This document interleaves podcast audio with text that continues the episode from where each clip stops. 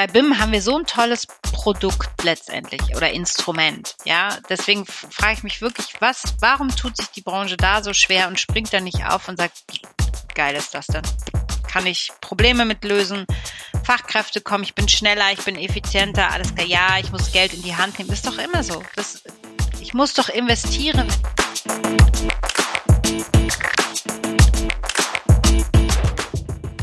Herzlich willkommen zu Business Unplugged, meinem Interview-Podcast rund um das Thema Digitalisierung. Mein Name ist Johannes Pohl, ich bin Gründer der Piopex und ich spreche mit GründerInnen, UnternehmerInnen, Führungskräften und anderen Heldinnen des Businessalltags über ihre Unternehmen, Visionen, Ideen und Herausforderungen. Kurzum, spannende Themen, spannende Menschen, von denen man lernen kann und inspirieren. Liebe ZuhörerInnen, heute geht es wieder mal um die Baubranche und ich spreche mit Inga Steinbart-Helmes von der PD, Berater der öffentlichen Hand. Inga und ich nehmen den Stand der Digitalisierung in der Baubranche unter die Lupe, wie es um das Thema Building Information Modeling, kurz BIM, steht und wie die öffentliche Hand bzw. auch private Unternehmen damit umgehen. Mitreißend und emotional, das kann ich schon mal sagen, werbt sie für mehr Geschwindigkeit, langfristigeres Denken und der Möglichkeit, Innovationen eine Chance zu geben. Ich persönlich fand das Gespräch super. Ich durfte einiges an Impulsen mitnehmen und ich bin mir sicher, dass es euch genauso gehen wird. Daher jetzt viel Spaß mit der neuen Folge. Liebe Inga, herzlich willkommen zu Business Unplugged. Ich freue mich mit dir wieder mal jemanden aus der Brau Baubranche begrüßen zu dürfen bei mir im Podcast. Denn einerseits ist die letzte Folge tatsächlich echt schon ein Zeitl hin und andererseits wollen wir über unter anderem eines deiner Steckenpferde, nämlich BIM, sprechen. Für alle, die nicht wissen, was sich in der BIM versteckt. Es steht für Building Information Modeling und da bist du, ja, kann man sagen, die Expertin auf dem Gebiet in Deutschland, würde ich mal sagen. Oh, wow, was für eine Ehre, Johannes. Erstmal herzlichen Dank und ich freue mich auch sehr, mit dabei zu sein. Ähm, ja, die Expertin, naja, also man muss ja vorab sagen, ich bin ja keine Architektin und keine Ingenieurin und jetzt werden vielleicht alle Zuhörer gleich sagen, oh, um Gottes Willen, und dann redet die über BIM. Ähm, ich komme eben aus der politischen Welt oder beziehungsweise aus der politischen Verbandswelt und habe da seit mittlerweile, habe ich letztens festgestellt, mache ich das seit 15 Jahren, all diese Bauthemen zu begleiten. Ähm, also von daher stimmt schon, ich komme aus der Branche und ich bin vielleicht auch für all die Themen, wenn man sie politisch betrachten möchte, die Expertin in Anführungsstrichen. Also wenn man mich jetzt sehen könnte, ich bin knallrot gerade, ja. ähm, aber ich wie gesagt, wenn es ins Detail geht, wie ist die Fensterleibung aufgebaut, dann bin ich raus. Obwohl, das kriege ich sogar auch noch hin. du hast es gerade schon erwähnt, du bist gelernte Volkswirtin eigentlich und hast da ja sehr lange genau. äh, in der Bundesarchitektenkammer gearbeitet, bevor du in die Bauindustrie gewechselt oder gekommen bist. Ja, ähm, ich habe aus meinen Studienzeiten gelernt, dass die Bauingenieure immer die Architekten bisschen äh, neidisch sind, weil die immer den Ruhm abbekommen, wenn was Schönes gebaut wird und sie aber eigentlich die sind, die es beim Bauen und Auslegen. Ähm, ja, du warst äh, auch unter anderem dann in der, der Zeit Geschäftsführerin der Initiative Planen, Bauen 4.0 und bist seit kurzem bei der PD, den Beratern der öffentlichen Hand. Ähm, Du hast schon gesagt, du bist schon seit 15 Jahren in diesem Bereich, in dieser Branche unterwegs. Bist du da eigentlich zufällig reingerutscht oder hattest du schon äh, seitens deines Studiums eine gewisse Affinität zu dem Thema? Also äh, sagen wir mal so, eigentlich bin ich zufällig reingerutscht, aber letztens gab es so eine ähm, Revue-Geschichte, da ging es nämlich wirklich darum, wann wurde die PD gegründet und mit was hat sie angefangen. Also die PD ist die Partnerschaft Deutschland, die Inhouse-Beratung der öffentlichen Hand. Und sie wurde gegründet aufgrund einer Initiative, in dem Fall auch von Verbänden, weil man gesagt hat, damals das Thema ÖPP möchte man voranbringen. Und ich musste dann sehr lachen innerlich, weil ich festgestellt hatte, dass in meinem Studium ich bereits schon nämlich mich unter anderem auf zwei Themen fokussiert haben. Das eine ist ÖPP, hatte jetzt zwar in dem Moment nichts unbedingt per se mit Bauen zu tun, aber ähm, darauf hatte ich mich dann eben in dem einen Studiengang spezialisiert, äh, also öffentlich-private Partnership Projekte, damit die öffentliche Hand entlastet wird von der Finanzierung und diese auf eine Gesamtdauer oder eine längere Zeit in die private Hand hineingibt, wenn man sagt, die können effektiver, effizienter wirtschaften, weil sie eben nicht so einen großen Verwaltungsapparat im Hintergrund haben. Und das Zweite war, was ich im Studium gemacht habe als Volkswirtin, du hast schon gesagt, ich habe mich in die Richtung Mikro, meine äh, Mikroökonomie spezialisiert und habe da das Thema Raumwirtschaft unter anderem mit untersucht. Also sprich, warum entstehen Städte? Oder eben äh, werden Städte auch leerer, ja. Also was ist dann aber natürlich das Mathematische dahinter, nicht unbedingt das Soziale das kam dann hinzu, als ich angefangen habe, bei der Bundesarchitektenkammer zu arbeiten, eben dann auch zu verstehen, was spielen da dann noch für eine Rolle, sagen wir es mal so. Aber genau, du hast es erfasst. Ich bin Volkswirtin. Das heißt, ich kann auch wirklich alles, wie wir Volkswirte dann immer sagen, so schön. ich dachte, das sind nur die Ingenieure. Angefangen habe ich, ja genau, die können selbstverständlich, deswegen sage ich ja, wir können es auch wirklich. Ach so, das ist der Unterschied. Nein, angefangen habe ich dann äh, in die Verbandswelt, bin ich, sage ich mal, reingerutscht, weil ich ein Praktikum gemacht habe beim Bundesverband der deutschen Industrie. Das ist natürlich so eine ganz andere Richtung. Da geht es dann wirklich damals eben auch wirklich, also waren eben die ganzen großen Unternehmen dort, beziehungsweise die Fachverbände dort eben vertreten und ganz andere Themen. Und da habe ich ein Praktikum gemacht bei Familienunternehmen und Mittelstand in der Abteilung das war schon spannend. Also da saß man dann plötzlich so als, als junge Praktikantin ähm, am Tisch mit Herrn Oetker oder wie auch immer, ja, oder Herrn Balsen und so, und die dann alle kennenzulernen. Das war schon echt äh, witzig. Ich muss gestehen, politisch war dann dieses Thema eben, ich sag mal, Atomkraftwerke, ja, nein. Und natürlich, wenn man in den Industriebereich reinguckt, gibt es da riesige ähm, Fabrikanten, die natürlich mit wahnsinnig viel Energie zu tun haben, sei es irgendwelche Brennöfen für Eisenschmelzung oder wie auch immer. Ähm, das fand ich dann ein bisschen für mich persönlich, sagen wir jetzt mal so, schwierig, das politisch zu vertreten. Also da zu sagen, ähm, da möchte, da muss ich mich aufgrund des Verbandes natürlich zu positionieren, aber ich persönlich habe für mich gesagt, das ist vielleicht dann nicht ganz so mein Thema und habe dann ehrlich gesagt meinen Weg gestartet bei der Bundesarchitektenkammer und habe das Referat ähm, nationale und internationale Wirtschaftspolitik übernommen und geleitet und das eben auch acht Jahre lang. Also das war so der Weg, dann wirklich in dieses Thema Bauen reinzugehen. Du hast ja da oh, durch. Sind ja die Planer. sind die Planer, sind nicht die Bauer oder die Betreiber. Ja. Ähm, aber du hast, äh, wie gesagt, ja, du hast es gerade sehr schön erwähnt. Ähm, du, du hast relativ früh begonnen, ähm, dich mit dem Thema auseinanderzusetzen, beziehungsweise ähm, hast damit zu tun gehabt, planen, bauen und betreiben. Ich fasse die drei jetzt einmal so, die Stichworte so zusammen. Was mich interessieren würde, und das wird vielleicht auch ein bisschen helfen, den ZuhörerInnen ähm, auch diese Themen, über das wir jetzt sprechen, ein bisschen einzuordnen. Ähm, zwei Begriffe, Bauwesen, von mir ist auch Architekturplanen, wie auch immer wir das nennen wollen, und der zweite Begriff Digitalisierung. Ähm, wann hast du du hast gesagt, BIM beschäftigt uns schon relativ lange, also in unserem Vorgespräch.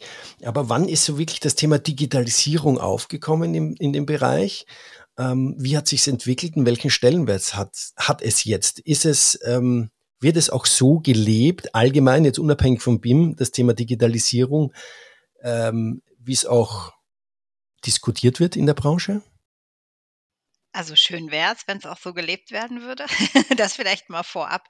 Das ist ein, sage ich mal, ein bisschen langer Prozess. Die Branche ist ja schon nicht unbedingt, wenn es um Innovationen geht, die schnellste. Ja, das, das ist auch allen bekannt. Das ist auch nichts Neues. Also wenn man schaut, wie wird gebaut, wir bauen immer noch Stein auf Stein. Jetzt kann man ein bisschen ketzerisch sagen, ja, das, das haben schon die Ägypter getan mit ihren Pyramiden. Ja, also Gott sei Dank sind wir sehr froh, dass wir mittlerweile dafür Geräte und all sowas haben. Aber ähm, letztendlich ist es irgendwie in irgendeiner Art und Weise noch die gleiche Bauweise. Größtenteils. Es gibt innovative Sachen, es gibt auch andere Bauweisen, Hybrid, Holzbau, wie auch immer.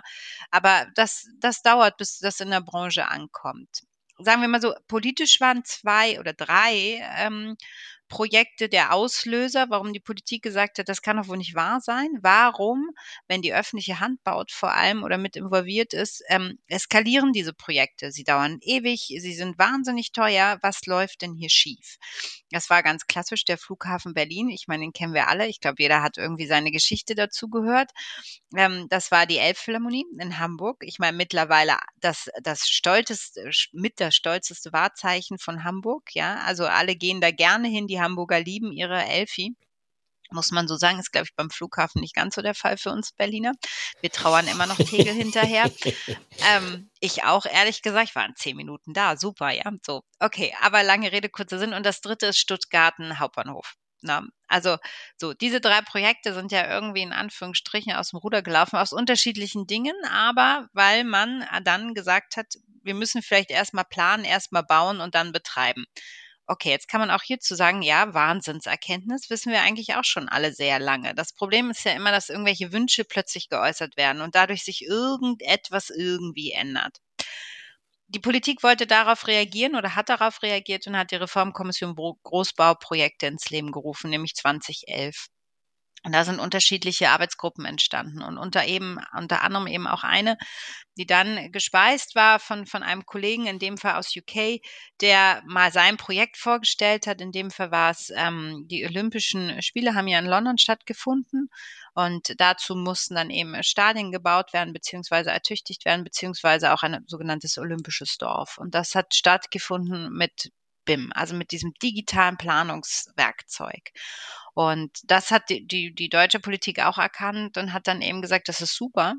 Sowas wollen wir auch machen. Ja, so, jetzt muss man dazu sagen, in UK hat das ein bisschen anders funktioniert, weil sich wirklich die öffentliche Hand da gleich den Hut aufgesetzt hat. Sie sind auch verbandspolitisch etwas anders organisiert.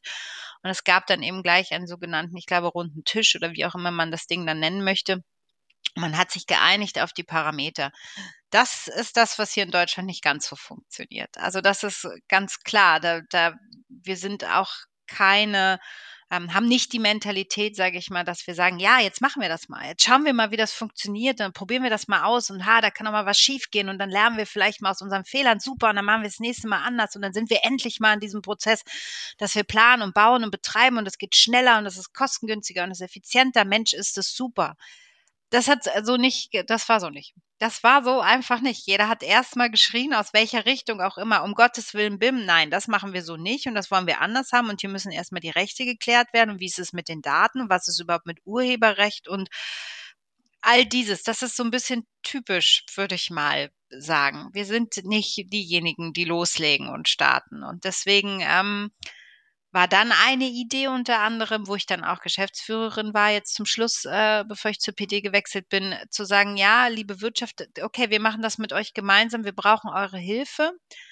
Wollen wir nicht da was zusammen in Anführungsstrichen auf den Weg bringen? Gründet doch mal eine GmbH. Bitte kein Verband, das konnte ich auch sehr nachvollziehen, weil ich glaube, dann hätte man sich wieder irgendwie in irgendeiner Art und Weise blockiert, beziehungsweise Verbände haben wir nun wirklich genügend in der Baubranche. Das ist einfach so. Da brauchen wir nicht noch einen, der dann irgendwie nur sich BIM anguckt. Und daraufhin wurde die Plan Bauen gegründet. Auch da ist es natürlich dann nicht so einfach gewesen zu sagen, wie finanziert sie sich, was ist ihr Geschäftsmodell, wie soll das funktionieren. Also es kränkelte auch hier immer wieder schon an, an ähm, ja doch letztendlich an, an politischen in Partikularinteressen der jeweiligen Verbände. Das muss man so sagen. Also dieses, wir machen das gemeinsam, wir öffnen jetzt, wir reden von OpenBIM, ähm, jeder kann da mitmachen, ist nicht unbedingt immer so der Fall, wie es manchmal gerne nach draußen rausposaunt wird. Du hast jetzt die Antwort sehr stark auf, äh, schon auf BIM fokussiert. Wie wäre es jetzt, wenn, wenn wir das jetzt ähm, verallgemeinern, sage ich mal, zum Thema Digitalisierung? Ähm, wie schaut es da aus? Seit wann ist da die Branche tatsächlich auch unterwegs und ähm, ist es da auch vergleichbar auch mit anderen Themen? Weil äh, BIM ist ja ein Thema, ja, geht es vor allem im Planungsbereich, dann auch äh, für den Betreiberbereich und Bauen so weiter. Aber es gibt ja auch Sachen Kostenabrechnung, es gibt Sachen ähm, tatsächlich, äh, hatte ich ja auch hier digitales Shopfloor-Management am, am Bau selber und so weiter und so fort. All diese Themen, die durch die Digitalisierung ja auch sag ich mal, wo Effizienzen gehoben werden können und so weiter und so fort. Wie schaut es denn da generell mit der Baubranche aus? Wie ist da dein Eindruck? Ähm, ist es da auch, ja, wir reden drüber, ähm, aber so richtig ins Tun kommen wir auch nicht? Auch da würde ich sagen, ist noch Luft nach oben. Das hängt jetzt ganz stark ab von. Man merkt, du warst in der Politik. Den, ja, aber es ist wirklich so. Also, das hängt natürlich, ich kann ja, ich würde mal sagen, äh, da, äh, ja, es gibt natürlich Unternehmen, die sind ganz weit vorne, ja. Die haben ihre Chance erkannt und haben auch gesagt, wie toll ist das denn? Und das hängt davon ab. Oft sind ja Bauunternehmen auch noch, ähm, also vor allem die mittelständischen Familienunternehmen, ja, die sind Unternehmer geführt. Und wenn der Chef keine Ambitionen hat, was digital auf den Weg zu bringen, was zu verändern, dann wird es auch nicht stattfinden. Dann, dann, wie man so schön sagt, dann stinkt der, der Fisch vom Kopf, ja. Das meine ich jetzt bitte gar nicht böse, aber wenn da nicht die Motivation kommt, an ihm von oben herab den Mutter Mitarbeitern zu sagen, hey, diesen Weg gehen wir jetzt und der ist cool und der hilft uns und wir sind hier einfach effizienter und produktiver und entlasten euch auch, ja, durch bestimmte Dinge. Also auch die, die Angst vor dem Digitalen äh, manchen Leuten zu nehmen, dann tut sich da wenig. Andererseits haben natürlich, wir haben auch große Konzerne in Anführungsstrichen, die sind sehr schnell losgeprescht und haben sich digitalisiert in unterschiedliche Richtungen. Ähm, da gibt es eine witzige, finde ich, eine witzige Umfrage. In dem Fall haben die das in Österreich gemacht. Ich glaube aber in Deutschland sieht das gar nicht anders aus. Da wurde gefragt, inwiefern eben Bauunternehmen digitalisiert sind in Form ihrer Softwareprogramme und all sowas, ja. Und dann ist herausgekommen, dass teilweise das gleiche Unternehmen, aufgrund, dass es aber dezentral organisiert ist, 76 unterschiedliche Softwareprogramme für unterschiedliche Lösungen hat. Das ist ja völlig verrückt. Ja, sowas entsteht aber, weil der Karl den Heinz kennt und sagt, Mensch, du, mit dem Heinz habe ich hier schon super auf der Baustelle zusammengearbeitet. Der hat das Produkt XY. Lass uns das mal hier für unser Projekt nehmen. Dann kommt der nächste, der, die Sabine kennt die Ute, die hat für ein anderes Bauprojekt irgendwas anderes genommen. So. Und dann habe ich hier einen Wildwuchs an, an all äh, wahrscheinlich tollen, ähm, Softwareprodukten oder Digitalisierungsprodukten sozusagen, ja, die mir helfen. Aber es ist äh, völlig unkoordiniert und völlig durcheinander. Hilft dann natürlich den Mitarbeitern auch nicht, weil dann hast du das Problem, dass du auf dem einen Projekt mit äh, sieben Softwareprodukten arbeiten musst und auf dem anderen sind es dann acht andere, um Gottes Willen. Da wird ja jeder wahnsinnig. Also ich, vor allem in meiner Generation, dazu gehöre ich ja dann schon nicht mehr zu den Digital Natives, ja, werde dann völlig verrückt werden. Also das, das hilft dann auch nicht. Ich meine, das ist erkannt worden, dann hat man auch wieder gesagt, vielleicht müssen wir es zentral machen. Also was ich damit sagen will, ist, die Branche ist auf dem Weg und die ist auf einem guten Weg. Aber ich glaube schon, dass es schneller gehen könnte. Und ähm, manchmal bedarf es aber dann eben auch den Mut, auch seitens einer Politik zu sagen, so, jetzt machen wir das. Ja, mhm. jetzt, äh, damit die Branche sich auch einstellen kann, damit sie auch eine gewisse Sicherheit hat und eben nicht, ich meine, also was zu installieren, die Mitarbeiter zu schulen und also was, das kostet ja auch Geld. Das, das fällt ja nicht wie Manna vom Himmel. Das sind ja Kosten, die willst du dann auch nicht unbedingt gleich wieder eins zu eins weitergeben an deine Kunden, weil dann wirst du nicht beauftragt. Die Marge der Branche ist ja nicht riesig, das darf man nicht vergessen. Die Bau, das Bauvolumen ist groß, aber was da an Gewinn übrig bleibt, das ist nicht wie eine Automobilindustrie oder sowas. Also das, das ist schon ein Unterschied. Ne? Die Marge liegt so bei drei bis vier Prozent wenn es gut läuft. Also da, ne, das, da hat man, glaube ich, auch manchmal so ein bisschen das falsche Bild von der Branche. Die, ich meine, deswegen ist ja auch immer der, entweder ist der Bösewicht beim Tatort der Puffbesitzer oder es ist irgendein Bauunternehmer. Also da muss vielleicht die Branche auch mal ein bisschen gucken, dass sie da ähm, Imageverbesserung macht. Äh, sehr schön, sehr schön. Ja, ich bin ja der Meinung, dass da auch noch tatsächlich sehr viel Luft ist hinsichtlich Produktivität. Aber äh, anderes Thema. Wir wollen ja über das Thema Digitalisierung sprechen und ein bisschen BIM. Ähm, bevor wir da aber auch dazu kommen, äh, du hast es schon erwähnt oder ich habe es auch erwähnt, du bist jetzt bei der PD. Ähm, du hast ganz kurz angerissen, was die PD macht. Kannst du das noch einmal in ein paar Worte zusammenfassen? Was macht ihr tatsächlich? Was tut ihr? Was ist euer Auftrag? Was kann man sich unter Beratern der öffentlichen Hand vorstellen? Gern. Ähm, also auch das, die PD ist äh, mal früher auch entstanden durch eine Initiative von Verbänden. Da hieß es noch anders, ich glaube Initiative ÖPP oder irgendwie so ähnlich. Muss mir jetzt verzeihen, wenn ich es nicht ganz weiß. 2008. In dem Fall haben auch die Bauwirtschaft gesagt, Mensch, das war eben die Erkenntnis, vielleicht ist es sinnvoll, wenn, wenn die öffentliche Hand das eine oder andere nicht aus eigener Kraft heraus stemmt, sondern wir als Wirtschaft unterstützen in Form von ÖPP-Projekten, weil wir vielleicht hier effizienter sind. Wir können andere Synergieeffekte nutzen, eben in Form von Verwaltungskosten, sogenannten Fixkosten, sage ich mal. Ich erkläre es jetzt mal ein bisschen äh, rudimentär, ja, so. Und daraufhin hat die öffentliche Hand gesagt, okay, das ist spannend, das, das lass uns das angucken. Das wird aber schwierig juristisch, wenn das in den Händen ähm, von, von Unternehmen letztendlich ist, so eine Initiative. Und hat beschlossen, die Initiative zu übernehmen und eine reine öffentliche Hand äh, GmbH daraus zu machen. Also wir haben jetzt 186 Gesellschaftern in Form von Ministerien, Ländern, Kommunen, Gemeinden, also ganz unterschiedliche Stakeholder, aber alle sind öffentliche Hand. Ja, ist auch gewachsen. Also es waren am Anfang waren hier, ähm, ich glaube, 20 2012 dann bis 2015 ungefähr so 50 Mitarbeiter. Mittlerweile sind wir 1000, ja. Und wir nennen uns die Inhouse-Beratung der öffentlichen Hand ich erkläre das immer so, wenn man mich fragt, weil ich das auch sehr logisch finde, vor allem auch ehrlich gesagt als Volkswirtin, weil letztendlich wir arbeiten mit Steuergeldern, ist ja ganz klar. Also äh, die öffentliche Hand bezahlt uns, äh, das sind nichts anderes als meine Steuern, deine Steuern. Ja, so eigentlich bezahle ich mich selbst, wenn ich drüber nachdenke. Nein, aber ich finde das ganz logisch. Man muss es vielleicht mal so sehen. Die Politik denkt sich innerhalb von, von ihrer Wahlzeit in diesen vier Jahren anhand eines Koalitionsvertrages bestimmte Dinge aus, die sie gerne umsetzen möchte. Also sie haben sich Ziele gesetzt, sei es zum Beispiel die Gebäude CO2-neutral zu machen bis 2045. Und dafür soll auch BIM eingesetzt werden. Das steht im Koalitionsvertrag drin. So. Jetzt sitzt aber die öffentliche Hand da und sagt, aha, und wie mache ich das jetzt?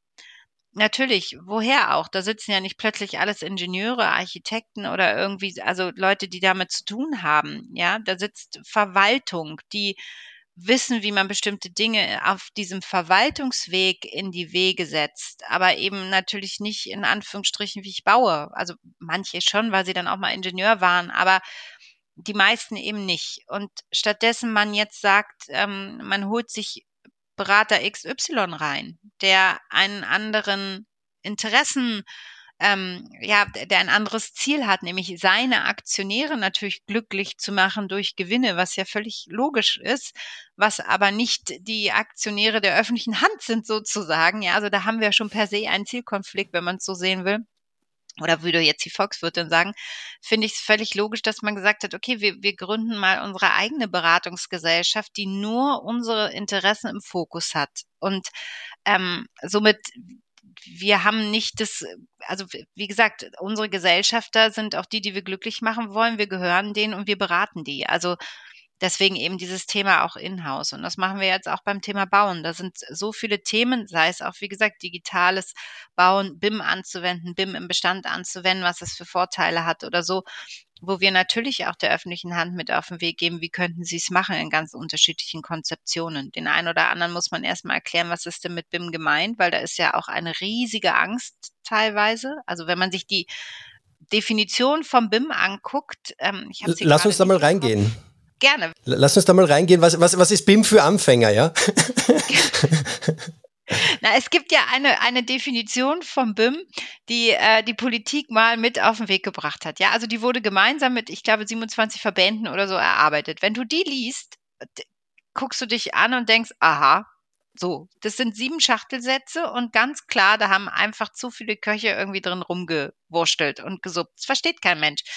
Wenn das jetzt jemand, ähm, aber von seitens der, der Verwaltung, ich sag jetzt mal irgendwie, keine Ahnung, Hannover Zelle oder irgendwie sowas, ja, also wirklich kleiner ähm, kommunaler Bereich, der, der Kindergärten, der Schulen baut oder sowas, mal ein Rathaus saniert oder so liest, der fässt sich an den Kopf und denkt, um Gottes Willen, was muss ich denn da alles machen? Was muss ich denn da können? Wie soll denn das funktionieren? Ich bin doch hier nur zu zweit. Und wir sind gerade mal froh, dass wir Rechner haben, in Anführungsstrichen. Ist jetzt ein bisschen gemein. Aber das haben wir auch festgestellt durch Corona, dass Digitalisierung, na ja, da war auch noch ein bisschen Luft nach oben. Ne? Also so, das ist natürlich was, wo wir jetzt sagen als PD, wir gehen da zwei Stränge. Wir sind einmal begleiten wir Bauprojekte in Form des Bauherren, dass wir sagen, wir unterstützen dich, damit du weißt, was du wenn du baust, ähm, für, für, für BIM Fachpersonal brauchst. Und das andere ist aber, dass wir natürlich auch ähm, Kommunen, Gemeinden, wie auch immer Länder erstmal abholen und die Angst probieren, vor diesem Riesenthema zu nehmen und zu sagen, was ist denn überhaupt BIM?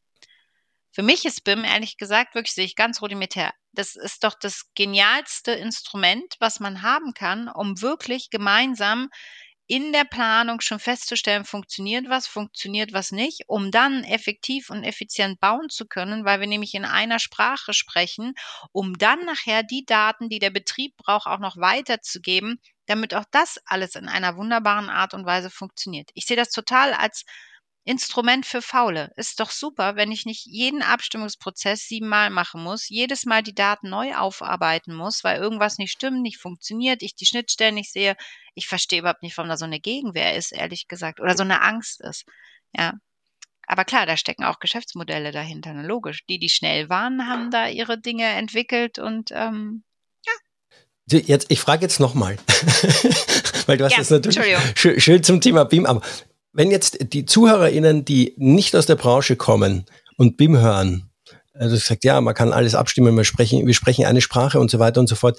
Ähm, was steckt, was, was kann man sich unter BIM vorstellen? Oder was dürfen sich Leute, die damit nichts zu tun haben, vorstellen?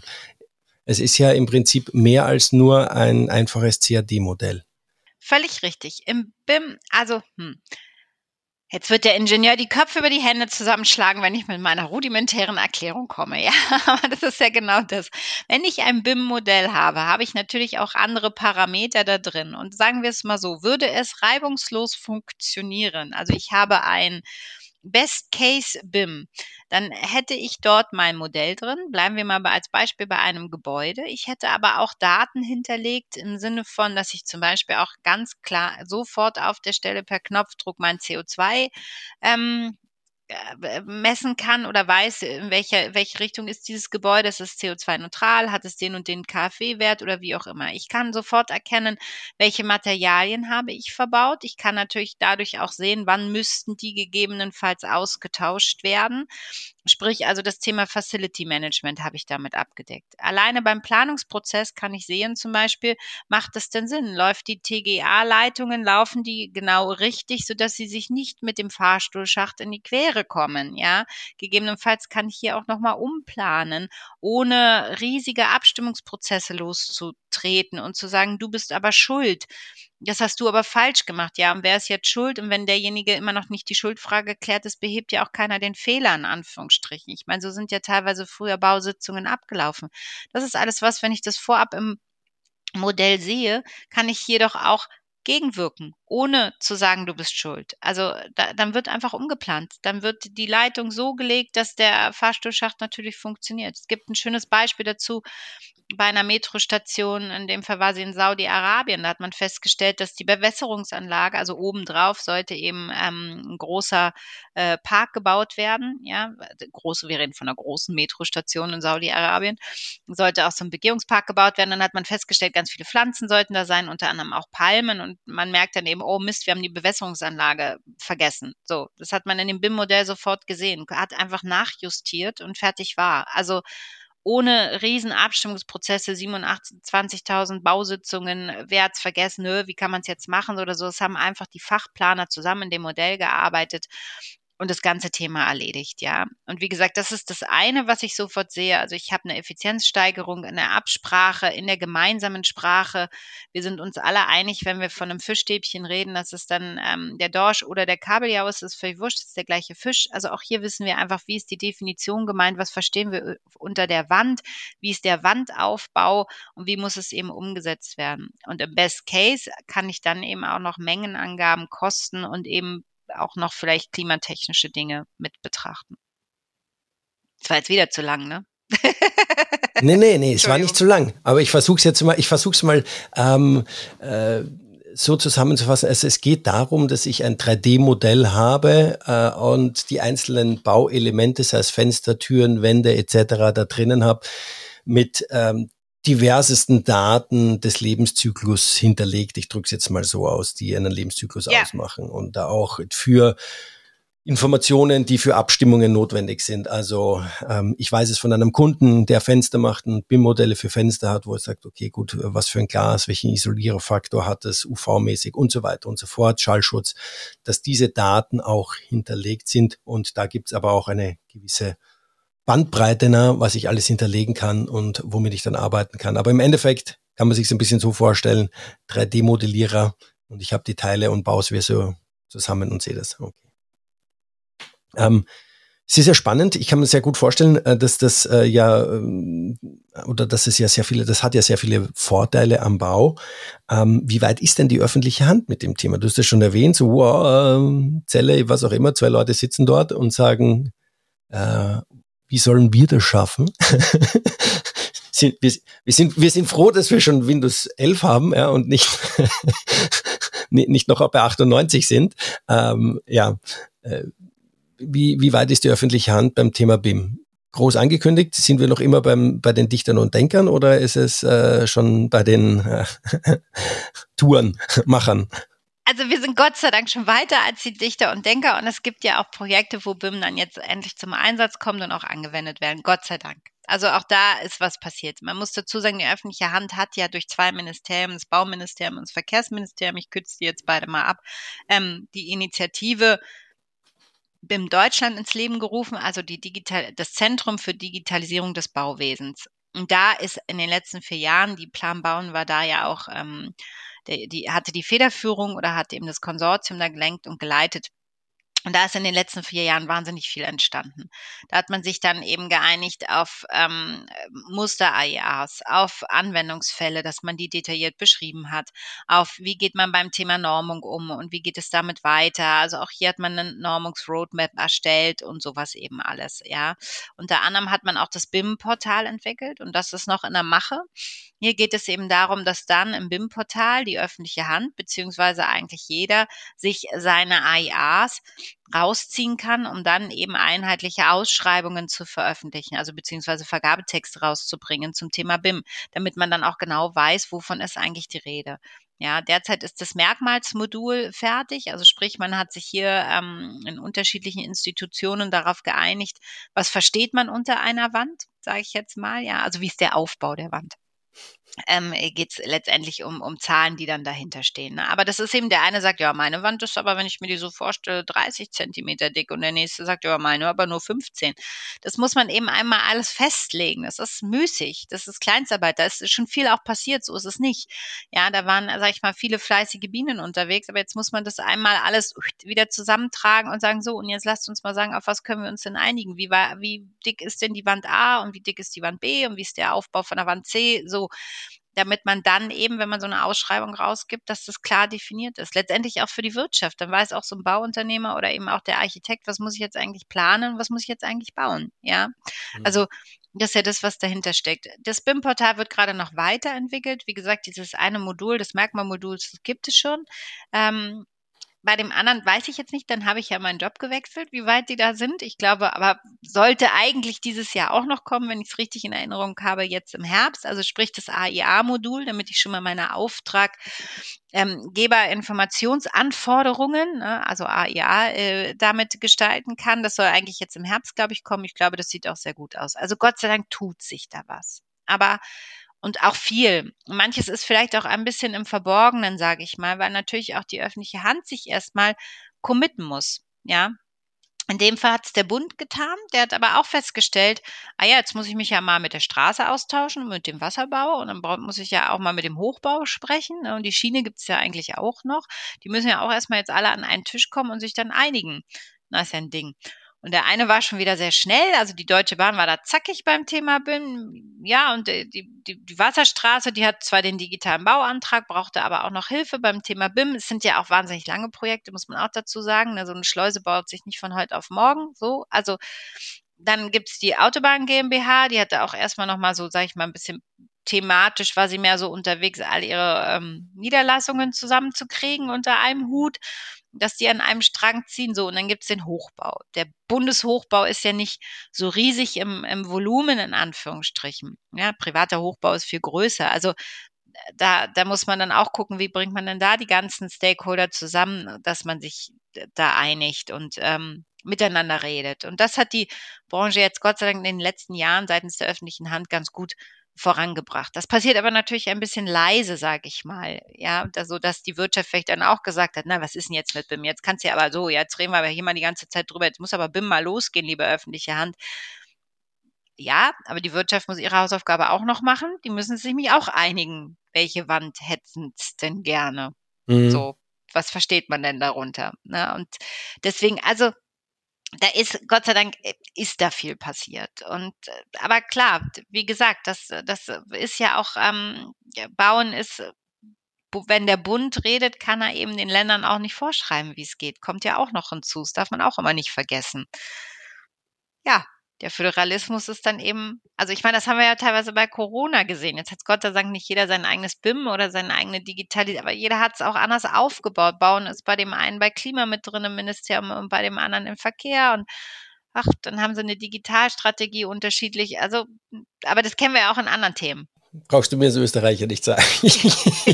also ich meine, das kennen wir auch bei anderen Themen. Das haben wir bei Schule, das haben wir bei so vielen Themen. Ja, ja dass vielleicht das manchmal, wenn es föderal ist, ist es nicht so einfach. Bei Corona haben wir es auch alle gesehen. Plötzlich mhm. hatten wir unterschiedliche Corona-Regeln. Ich habe immer den Virus gesucht, der an der Grenze zu Baden-Württemberg aufhört oder es anders macht keine Ahnung, es hat mich, hat sich mir nicht erschlossen. Nicht nur dir nicht. Aber, aber äh, generell, also wenn ich das jetzt raushöre, es wird getan, also die öffentliche Hand ja. arbeitet dran, um da auch äh, gerüstet zu sein, äh, beziehungsweise da auch voranzukommen, auch die private Seite. Weil BIM hat ja Vorteile. BIM hat ja, du hast es schon ja. erwähnt, du hast ja so Produktivitätsvorteile äh, äh genannt. Vielleicht können wir da auch noch mal ein bisschen Entschuldigung, ein bisschen ähm, tiefer einsteigen, aber aus meiner Sicht nicht sogar nicht nur Produktivitätsvorteile, sondern ähm, die Baubranche leidet wahrscheinlich genauso wie alle anderen auch unter Fachkräftemangel und so weiter und so fort. Und ich kann mir vorstellen, dass BIM Digitalisierung auch was Spannendes ist äh, für die Jungen ähm, in der Gesellschaft, für die, die in den Jobmarkt drängen, ist ja genauso auch bei Werkzeugmaschinenbauern und so weiter und so fort. Einfach eine Werkzeugmaschine hinstellen, wo ich zwei äh, Rädchen habe, die ich drehen muss und dann muss ich wieder messen oder wie auch immer, ist halt nicht so fancy, wie wenn ich eine Werkzeugmaschine habe mit Touchscreen und äh, die sämtliche Stückchen spielt, wie mein Handy. Ich sage es jetzt mal, ich übertreibe das jetzt einmal, aber in die Richtung wird es ja auch gehen. Welche Vorteile siehst du da von seitens BIM, einerseits produktivitätstechnisch, als auch vielleicht äh, äh, Attraktivität für die Jobs. Vielleicht gibt es auch noch andere Vorteile, die ich jetzt nicht erwähnt habe. Ja, absolut. Also die Frage ist, ob es da BIM ist, aber ich bin da total bei dir beim Thema Digitalisierung. Also was ich ja vorhin schon meinte, die Branche hat einen nicht den besten Ruf. Und Natürlich ist es auch nicht so attraktiv. Also ich meine, hallo, morgens um fünf auf der Baustelle, ja, bei strömendem Regen, wenn ich Pech habe. Oder meinetwegen auch jetzt, ich weiß jetzt nicht, äh, wie, wie warm es bei dir ist, hier in Berlin 35 Grad, oh yippie, yeah, yeah, da möchte ich aber lieben gerne oben auf dem Dach stehen und äh, ein Dach decken. Also pff, ist jetzt, ne, so, hinzu kommt die jungen Leute, bin ich auch bei dir. Ich meine, ich habe zwei Teenager zu Hause bin ganz froh, dass der eine jetzt beschlossen hat, mal nicht äh, YouTube-Star zu werden, sondern eine Ausbildung macht. Aber das sind natürlich so die Wünsche, ja. Also, beziehungsweise gucken die auch in andere Branchen. Übrigens ist die Automobilbranche da wieder total hip bei diesen 18-, 19-Jährigen. Auch aufgrund dessen, weil die ähm, andere Produktionsprozesse haben. Da ist dieses Thema KI, Robotik und sowas spielt eine Riesenrolle. So, da ist die Baubranche, naja, auch noch nicht ganz so weit. Mal ganz davon abgesehen, dass der Nachwuchs fehlt, weil die Ausbildungsplätze werden nicht, glaube ich, voll belegt. Da ist, äh, sind viele Plätze frei, obwohl die Branche sehr, sehr gut zahlt, muss man dazu sagen. Also die Löhne sind wirklich im ersten Ausbildungsjahr hervorragend im zweiten und im dritten. Dagegen ist, glaube ich, Automobil ziemlich im hinteren Drittel. Ja, ähm, aber wie gesagt, der, die Attraktivität ist nicht groß. Hier kann man natürlich durch digitale Prozesse vieles ändern. Wenn ich überlege, dass ich modular bauen kann, also sprich, ich mache schon mal eine Vorfertigung, eine modulare, weil warum soll ich denn jedes Mal die gleiche, das gleiche Bad über sieben Stockwerke äh, per Hand einsetzen? Kann ich es nicht schon vorher vorfertigen? Kann ich das nicht dann in der Halle machen, dass ich nicht morgens um fünf bei strömenden Regen, Schnee, Regen, Eis, Hitze, was auch immer auf der Baustelle stehe? Ist das nicht attraktiv? Attraktiver dann für junge Leute, das vielleicht übers iPad zu steuern oder wie auch immer so ein Prozess, weil es eben vielleicht ein bisschen am Fließband funktioniert oder wie auch immer. Also der Bagger, der elektrisch beziehungsweise per, per Joystick gefahren wird, also ich gehöre noch zur Pac-Man-Generation, ja, jetzt werden sich vielleicht die einen oder anderen fragen, hä, Pac-Man, ja, schon mal gehört, aber da haben wir mit dem Joystick diese Dinger ge gesteuert, ja, oder hier fand ja Sommerolympiade auch immer super, ähm, muss man einen Hochsprung und so eine Dinger machen und rechtzeitig den Knopf drücken und also was, so, also da, da wollen wir gar nicht drüber reden, aber das ist ja das, was auch uns oder mich auf jeden Fall ähm, im Teenageralter begeistert hat, das ist doch bei jungen Leuten jetzt genauso sogar noch mehr mehr und noch extremer. Und auch da muss man gucken, dass man Baumaschinen und sowas alles, also das passiert, aber die Branche ist schon sehr digital unterwegs, dass riesige Baumaschinen per, per Joystick beziehungsweise per Computer gesteuert werden. Ja, in Norwegen werden die Bohrmaschinen übrigens, die Ölbau machen, von zu Hause vom Sessel aus äh, gesteuert. Ja, also da, da taucht keiner mehr in Anführungsstrichen mit irgendwelchen Maschinen oder steht auf der Ölplattform. Das passiert teilweise von zu Hause per Joystick, wird dieser Bohrkopf runter, ab, zack, Öl wird gefördert, schön ist so. Also da muss die Branche dringend dran arbeiten, dass sie ihre Prozesse digital aufstellt, um Fachkräfte äh, zu bekommen. Also auch der Dachdecker, das klingt jetzt, ist der Handwerker, aber trotzdem, der, wenn der mit 50 jahrelang oben auf dem Dach stand, bei Hitze, Schnee, Wind und Retter, äh, Wetter, schwere Sachen hoch und runter, ja, so, pff, der Rücken ist im Eimer. Die können dann auch nicht mehr. Das sind ja auch gesundheitliche Dinge, die da einfach mit einer Rolle spielen. Und wenn ich da nicht anfange, endlich mal die Innovationen, die es schon gibt, denen die Möglichkeit zu geben, auch, ähm, dass sie eingesetzt werden, dass sie eben auch in, in, in eine Produktivitäts, äh, wie sagt man, den, den Weg der Produktivität einschlagen, dass es sich auch lohnt, ja, dann, dann wird die Branche irgendwann ein Problem haben. Das spielt dann aber auch wieder eine Rolle, dass die öffentliche Hand auch hier ein bisschen mutiger sein müsste beim Thema Ausschreibung und Vergabe, dass man eben auch da Innovationen zulässt und ein bisschen mal anders denkt. Ne? Es ist spannend, dass du das gerade ansprichst, ähm, den Dachdecker, der schwere Sachen hebt, am Dach oben steht und so weiter und so fort. Das ist ja oftmals ja diskutiert worden, ja, künstliche Intelligenz, die wird genau solche Tätigkeiten irgendwie ersetzen, sei es Taxifahren oder auch solch, so, so Themen. Aber wo wir jetzt eigentlich landen, ist eher, dass es ähm, diese planerischen Tätigkeiten oder kreative Tätigkeiten äh, ersetzt, ja, ähm, was im Prinzip genau in eine andere Richtung geht oder wo, was sich keiner vorstellen hat, hätte können, so in dem Sinn. Ähm, da wird's ja, also ich würde mich interessieren, welche Innovationen es gibt für Dachdecker oder wie auch immer. Ja, also ich, ich bin absolut bei dir. Ich glaube, man kann das auch ganz anders gestalten.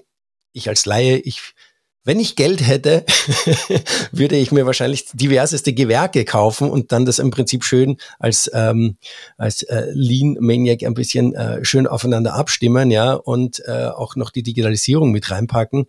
Ich denke mir immer, so Räume muss ich doch äh, per Laser ausmessen können und dann, sag ich mal, die Fliesen vorschneiden können und dann brauche ich die dann nur noch äh, nacheinander reinlegen und nicht die äh, Kolleginnen und Kollegen äh, immer drei Stockwerke runterlaufen, weil sie draußen schneiden müssen, weil es so staubt, ja, und die fließen und dann wieder rauf und dann haben sie sich verschnitten oder was auch immer, ja. Also muss aus meiner Sicht müsste das schon funktionieren. Ähm, aber vielleicht hast du da auch noch Beispiele, wie man auch diese äh, diese schweren oder körperlichen Tätigkeiten, wie die, ähm, ob es da Innovationen gibt diesbezüglich. Das äh, würde mich auch also, interessieren. Äh, klar gibt es, absolut. Also das ist ja genau das. Zum einen, ähm, ich darf ja immer keine Namen jetzt nennen. Ich muss ja technisch und produktneutral sein, will ich ja auch, ist auch alles gut. Aber ähm, es gibt diese, das, wir müssen, glaube ich, ein bisschen differenzieren. Das eine ist das Thema Robotik, ja da gibt es Hilfestellung. Es gibt schwere Roboter, die sozusagen diese Hebefunktion übernehmen für die, für Dachdecker, für aber auch so welche, die Zement ähm, Säcke schleppen müssen. Diese, wie sagt man, diese Skelette, die dann auch per Robotik bedient werden. Exoskelette. Skelett, genau, Exoskelette. Diese Sachen gibt es ja alles schon. Ja, aber die müssen natürlich so einen Schub kriegen, damit sie sich auch in den, im, finanziellen lohnen, dass sie angewandt werden. Ne? So, also bei den sind viele Startups zum Beispiel unterwegs und wahnsinnig innovativ. Das andere ist, wenn man jetzt KI, was du auch angesprochen hast, auch, Dach, aus Dach, auch das gibt es. Da gibt es übrigens ein tolles Beispiel, in dem Fall die Armplaner, ja. Ah, vielleicht sind sie dann doch bald nicht mehr so sinnvoll. Ähm, in Südamerika, ähm, hatte ich, glaube ich, auch dir im Vorgespräch schon erzählt, gibt es ein ganz tolles Projekt. Da hat jemand seine Villa in die Berge reinbauen lassen, wunderbarer Blick über die gesamten Berge und hat die ganze Planung über eine KI machen lassen. Sodass nur noch der Statiker raufgucken musste, ob die KI auch wirklich richtig gerechnet hatte. Und sie hatte richtig gerechnet gerechnet. Ich glaube, er hat irgendwie nur an zwei Sachen weiter, also ein bisschen nachjustiert und dann wurde das Haus geht jetzt in den Bau. Es wird gebaut. Hat kein Architekt mehr mit dran geplant. Oh je, oh je, oh je, ihr armen Architekten. Also KI natürlich, das wird äh, bestimmte kreative Dinge verändern. Also sehe ich ja, ich meine hier, Chat GPT hat keiner mit gerechnet, werden ganze Hausaufgaben mitgeschrieben, ja. Und die sind sogar gar nicht schlecht. Also darf es laut sagen, meine Tochter macht das sogar auch. Oh, ich hoffe, kein Lehrer hört. Also, ne, das ist wirklich, das, das funktioniert, auch im kreativen Bereich. Und das andere was du meintest, ähm, dieses Thema Vorfertigung, bin ich bei dir. Auch das gibt ja auch in, in, in Deutschland ein paar Unternehmen, die da jetzt aufspringen und genau das machen, was du meintest, im Sinne von Lean-Prozesse denken Produktionsprozesse optimieren. Wir können ja einen Blick nochmal vielleicht über einen großen Teich werfen. In Amerika gab es das auch, Catera, die haben das gemacht. Die waren sehr erfolgreich. Die sind ein bisschen zu schnell gewachsen. Da war leider dann der Druck zu groß von, von, von den ähm, Aktionären, dass sie wachsen, wachsen, wachsen, wachsen, wachsen sollten und da echt nicht mehr hinterher kamen und dadurch dann letztendlich gecrashed sind. Ja, so ein bisschen dann das Problem bei so Startups, äh, dass dann plötzlich der Wert dieses Startups extrem ist, weil irgendjemand denkt, dass irgendjemand denkt, der denkt das und dann steht da eine Summe, wo du sagst, äh, Schluck. So, und dann kommen die einfach nicht mehr mit all diesen Dingen äh, zu bedienen hinterher. Dann sind Kredite unbezahlbar und all dieses Ganze, ja, und dann crasht es. Das, da muss man aufpassen. Aber Katerra hat genau in, diesen, in diesem Sinne gedacht. Die haben sich einfach gesagt, lass uns doch mal vom Bauprozess her ausgucken. Wir wollen ein Haus haben, also oder vom Produkt, ja, wir wollen das Haus haben, das gucken wir uns mal an. Was brauchen wir dafür? Ah, da brauchen wir Wände dafür, brauchen wir Fenster und Türen, okay, die lassen wir mal herstellen am Fließband. Dann brauchen wir, dass die zusammengeschraubt werden. Alles klar, können wir ein bisschen Robotik einsetzen, wie bei der Automobilbranche ist doch nichts anderes, ja. Also jetzt wird auch wieder geschrien werden, ha, dann habe ich die Platte 4.0 und alle sehen gleich aus. Oh Gott, wie furchtbar, wie schlimm. Nein, das ist doch dann nicht schön und keine Kunst und keine Kultur und jeder will doch nicht im gleichen Haus wohnen. Hallo, ist jemand schon mal durch Paris gelaufen? Wenn wir da durchlaufen, ganz romantisch Hand in Hand haltend, ja, am Eiffelturm vorbei, durch all diese wunderbaren Städte, dann sagen wir, oh, ist aber toll, jetzt sieht so schön aus, das ist ja so schöne Gebäude und die sehen ja alle gleich aus, ehrlich gesagt. Klar, die sind nicht neu gebaut, die sind alt und die haben bestimmte Stilelemente, wo dann der Mensch vielleicht sagt, ja, das finde ich toll, das finde ich schön, aber letztendlich ist das echt Schema F. Wenn man sich Paris von oben anguckt, das ist wunderbar geplant, rechts, links, gerade, quadratisch. So, irgendein Architekt wird jetzt auch schreien, wie ich sowas sagen kann. Es ist aber so. Ich gucke bei mir, ich wohne in Berlin-Zehlendorf, gegenüber die Bruno-Taut-Siedlung. Kleine Häuser, winzig, winzig, ja, quadratisch praktisch gut, okay, ein bisschen bunt angemalt, ja, nennt sich ja auch die Papageiensiedlung, so. Ähm, da sagen alle, ja, das ist super. Total toll. Das Architektur, das ist super, ja, weil das Bruno Taut gemacht hat, ja, 1928. Letztendlich ist es nichts anderes, als dass man modular Schema F Reihenhäuser gebaut hat. Die sehen auch alle gleich aus, außer mit ein bisschen bunter Farbe. So. Also, deswegen, wenn man Dinge anders denkt, heißt das nicht, dass es dann nicht mehr kreativ, toll oder schön ist. Mal ganz davon abgesehen sind Geschmäcker sowieso verschieden. Und das ist, glaube ich, man muss die Zöpfe endlich mal abschneiden. Man muss in, in, in Innovationen reingehen und die Dinge werden sich verändern, die Prozesse werden sich verändern. Und entweder gehöre ich zu der Seite, die mitgestaltet, oder ich bin weg vom Fenster. Dann will ich doch lieber die mitgestaltende Seite sein. Das würde ich mir wünschen. Aber an diesem alten festzuhalten und immer zu sagen, jetzt geht aber nicht, weil, boah, finde ich schwierig. Aber ich bin mir sicher, man kann auch die KI so trainieren oder so einstellen, so wie bei ChatGPT, dass man sagt, ich möchte Häuser in unterschiedlichen Stilen haben und dem, dementsprechend Bestimmt. wird er es so planen. Weil ich kann ja auch einstellen, Bestimmt. ich möchte hier einen äh, Schul, Schulaufsatz haben oder ich möchte einen wissenschaftlichen äh, genau. äh, Artikel schreiben und so weiter. Ja, sehr spannend. Also ich gehe mal auch wahrscheinlich davon aus, also ich weiß jetzt nicht, wie gerade der Stand der Dinge ist, bei einem Kunden von mir, der, ich habe ihn schon erwähnt, die auch ähm, Holzfenster und Holztüren machen und, und oder generell in der Baubranche da auch ähm, unterwegs sind, die setzen da auch sehr stark auf BIM und die haben ähm, sehr stark auch ähm, gestruggelt ein bisschen mit dem Thema, wie wie detailgetreu, wie viele Details muss ich wirklich reinpacken. So ein Modell ist ja schnell einmal ähm, ganz groß und ähm, die haben auch schon vor einigen Jahren gestartet damit und äh, das war schon ein gewisser Zeitaufwand, diese Modelle zu erstellen. Also ich kann mir auch gut vorstellen, dass KI auch hier helfen wird, äh, diese BIM-Modelle sag ich mal, simpel zu erstellen, wo ich sage, das und das brauche ich, drücke aufs Knopfel und entsprechend habe ich dann, spuckt er mir die, das BIM-Modell mit dem Detaillierungsgrad aus, das ich benötige oder vielleicht sogar ein dynamisches, das ich während des äh, während des Betreibens, ja auch für die Betreiber, du hast es schon kurz erwähnt, äh, jederzeit die Sachen genau in der Detailtiefe mir ziehen kann, was ich brauche oder was ich ja nicht brauche. Ne? Absolut. Also das ist ja genau der Punkt. Es muss nicht jeder alles wissen. Das ist doch jetzt auch nicht so. Ich weiß doch auch nicht alles. Also wir Volkswirte natürlich ja, weil wir können ja auch alles wirklich. Aber nein, du weißt, was ich meine. Das ist immer diese, diese Angst, ja, auch bei BIM. Natürlich muss der Handwerker auf der Baustelle nicht alles genau wissen. Der braucht genau für das, was er tun muss, braucht er seinen Ausschnitt, da muss er ins BIM-Modell reingucken können oder braucht es eben fokussiert die Daten dafür und dann kann er das umsetzen. Ja, und auch der Betreiber braucht bestimmte Daten nur und nicht alle, braucht nicht das ganze BIM-Modell und das ist doch Quatsch. Also da, da muss man eben genau hingucken und darüber muss man mal reden. Und da ist es eben nicht hilfreich, wenn man immer wieder die gleichen Dinge hört, wie BIM wird nicht äh, bezahlt, das muss ja extra vergütet werden, ist ja mehr Aufwand. Warum? Hä? Versteh, ich verstehe es gar nicht, ja. Ja, ich muss einmal mich über diese Prozesse einigen und dann ist gut und dann mache ich das einfach. Also ich fand es ganz spannend. Ich hatte letztens, letztens ist gut, ähm, ich zitiere ihn auch gerne, weil es nämlich von einem Architekten kam. der meinte, Inga, ich finde BIM so genial, weil ich bin nämlich stinkend faul und es erleichtert mir meine Arbeit ungemein. Und ich dachte nur so, ja, genau, sehe ich auch so weil ich muss nicht immer wieder die gleichen Abstimmungsprozesse führen, immer wieder die gleichen Diskussionen. Ja, ich muss mich einmal um Schnittstellen kümmern, also diese Prozesse vernünftig aufsetzen und dann läuft es wunderbarst durch. Und glaub mir, jeder, der einmal das vernünftig gemacht hat und sich geeinigt hat, baut nachher auch jedes kleinste, jede kleinste Gartenhütte mit BIM, weil es nämlich so funktioniert. Ja, und da reden wir und reden wir und reden wir und reden wir und reden wir. Wahnsinn. Wenn wir das alles schon mal gemacht hätten, was wir reden, uiuiuiui, wären wir weit. Dichter und Denker, ich sag ja.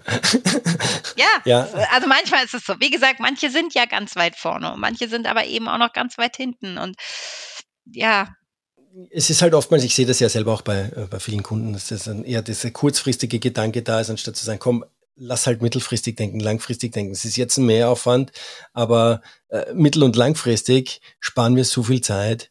Äh, das haben wir nach dem ersten Projekt eigentlich schon wieder eingeholt. Ja, also das sind tatsächlich echt, ja. ähm, sind so äh, Punkte, ja. Das, weißt du, jede Industrie, die, die produziert, denkt auch genauso weil sonst würde sie ja gar nicht überleben. Und natürlich ist Fakt, ich fand es ganz spannend, ähm, damals beim BDI, ja, hat Herr Balsen mal erklärt, äh, wie lange das dauert, bis so ein neuer Keks auf den Markt kommt. Ich muss gestehen, irgendwie, weiß nicht, war da Anfang 20, war da auch echt leinhaft unterwegs, dachte, ja, backst du irgendwie mal einen Keks, ne, packst ein paar, keine Ahnung, Erdnüsse rauf und gut ist. Nee, genau, klar.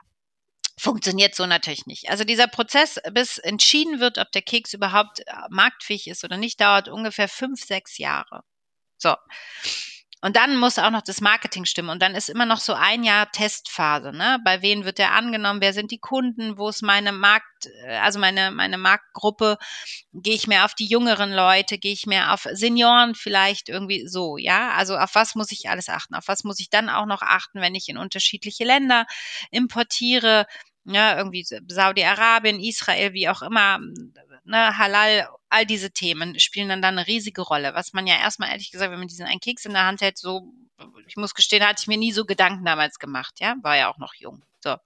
Ähm, ist natürlich bei BIM auch so, klar. Natürlich, wir müssen auch überlegen, wenn wir BIM als Produkt sehen, wie führen wir es ein? Da muss man sich auch absprechen. Jetzt muss man sich auch mit der gesamten Branche absprechen. Das ist natürlich irgendwie noch mal komplizierter. Also Herr Basen musste ja jetzt erstmal nur in seinem Unternehmen reden und mit seinen gegebenenfalls Aktionären oder wie auch immer da dann der Prozess war, aber natürlich nicht mit allen Keksherstellern. So. Aber da, dass das länger dauert, ja. Aber dass man sich da im Weg steht, das ist eben das, was ich manchmal so schade finde, dass zu viele Bedenken äh, erbracht werden, weil natürlich dann, wenn das Produkt fertig ist, dann geht es an den Markt und dann wird es auch laufen. Kann natürlich auch ein Flop werden, aber jetzt wünschen wir immer allen Herrn Basen, dass die Kekse gut werden. So funktioniert ja vielleicht auch größtenteils. Aber bei BIM haben wir so ein tolles Produkt letztendlich oder Instrument. Ja, deswegen frage ich mich wirklich, was, warum tut sich die Branche da so schwer und springt da nicht auf und sagt, wie geil ist das denn? kann ich Probleme mit lösen. Fachkräfte kommen, ich bin schneller, ich bin effizienter, alles klar, ja, ich muss Geld in die Hand nehmen. Das ist doch immer so. Das, ich muss doch investieren. Wenn ich als Unternehmer nicht investiere in die Zukunft, dann wird mein Unternehmen irgendwann nicht mehr da sein. Hm die müssten eigentlich auch so ein bisschen so diesen Lean Startup Approach fahren in der, in der Hinsicht, also äh, ja. sehr kurze Zyklen, äh, ja. Build, Measure, Learn und äh, das halt diesen Klar. Zyklus Aber sehr die schnell Branche, durchlaufen. das ist so ein bisschen das, ne? es wird eben immer gebaut, davon kannst du ausgehen. Der, der, der Druck ist ja nicht so, also der ist so relativ, ne, weil gebaut wird immer. Es müssen Straßen saniert werden, es werden Straßen gebaut. Ja, wir fragen uns auch siebenmal, warum wird der Straßenzug schon wieder das achte Mal jetzt aufgemacht, ne, so. Also da gibt's auch Geschichten zu, aber die haben jetzt nichts mit Digitalen zu tun. Doch, obwohl, da würde sogar Digitalisierung auch echt helfen, wenn ich nämlich endlich mal wüsste, wo liegt welche Leitung. Ja, da wird jetzt mhm. der Hauptverband schreien, ja, das wollen wir schon immer, ja, so ein Kataster, eben so ein Karten, äh, damit ich nicht 87 mal die gleiche Straße öffnen muss, um herauszufinden, was liegt denn da jetzt. Also all diese Dinge, na, aber gebaut wird eben immer. Deswegen der Druck auf die Branche, innovativ zu sein, ist, naja, könnte höher sein. Dann lassen wir das mal so stehen. Ähm, super, äh, war super spannend, äh, mit dir darüber zu quatschen. Meine, ich würde jetzt gern zu meiner letzten Frage kommen, die ich ähm, allen stelle, die bei mir im Podcast sind. Und zwar drei Learnings, die du hast, die du den ZuhörerInnen mitgeben möchtest, können berufliche Natur sein, können private Natur sein, wie auch immer. It's up to you. Also, machen, macht einfach. Probiert es umzusetzen. Nehmt die Fehler in Kauf, tauscht euch auf, redet. Kommunikation. Redet darüber, über eure Fehler. Ähm, ehrlich gesagt sage ich immer einfach, Ausrufezeichen, gemeinsam, Ausrufezeichen, digital, Ausrufezeichen. Das würde ich gerne der Branche oder den Zuhörern mit auf den Weg machen, geben und machen, nicht drüber reden einfach gemeinsam digital machen. Genau. Sehr gut. Schön, sehr schön, sehr schön. Du Inga, äh, herzlichen Dank. Herzlichen Dank für deine Zeit, für deinen, deine Einblicke in das Thema Digitalisierung, BIM und so weiter und so fort. Ähm, es war mir eine Freude, mit dir darüber zu sprechen, mit einer Volkswertin, die es auch wirklich kann und die, die, die äh, wissen, was, wie es wirklich funktioniert. Nee, aber deine Leidenschaft dafür, das war einfach ähm, war, war wunderbar. Also ähm, hat mir sehr, sehr großen Spaß gemacht, darüber mit dir zu quatschen, deine Einblicke zu haben und auch zu sagen und ein bisschen zu hören, äh, wo stehen wir aktuell auch in der öffentlichen Hand und wo sind die Schmerzen, was müssen wir tun, damit wir auch, damit wir auch äh, weiterkommen im Bau, dass wir da auch die Produktivität nach vorne bringen, die, glaube ich, wenn man sich so immer die Immobilienpreise oder das, die Baukosten so anschaut, äh, es ganz schön notwendig wäre, wenn wir da einen Schritt nach vorne ja. machen würden. Für alle. Absolut. Bin ich total bei dir. Aber ich danke dir auch. Es hat großen Spaß gemacht. Sehr gut, sehr gut. Ich freue mich und ähm, ich hoffe, wir sehen uns dann vielleicht, wenn du das nächste Mal in München bist, wieder eine, eine Konferenz moderierst oder äh, Auf in jeden Berlin Fall, dann sage ich immer. Bescheid und dann sehen wir uns live und in Farbe. Sehr, sehr gut. Alles klar, liebe Inge. Dann wünsche ich dir heute noch äh, einen schönen Tag, dass du durch die 35, 36 Grad äh, gut durchkommst. Bei uns wären es auch äh, so um die 34 äh, und bis bald. Alles klar, Johannes. Ich danke dir. Tschüss. Das war das Interview mit Inga Steinbart-Helmes. Infos zu Inga und der PD findet ihr in den Show Notes. Wenn euch die Folge gefallen hat, dann abonniert gerne den Podcast im Player eures Vertrauens und hinterlasst auch gerne eine Bewertung bzw. einen Kommentar. Das hilft anderen, den Podcast leichter zu finden. Herzlichen Dank von meiner Seite dafür und bis zum nächsten Mal.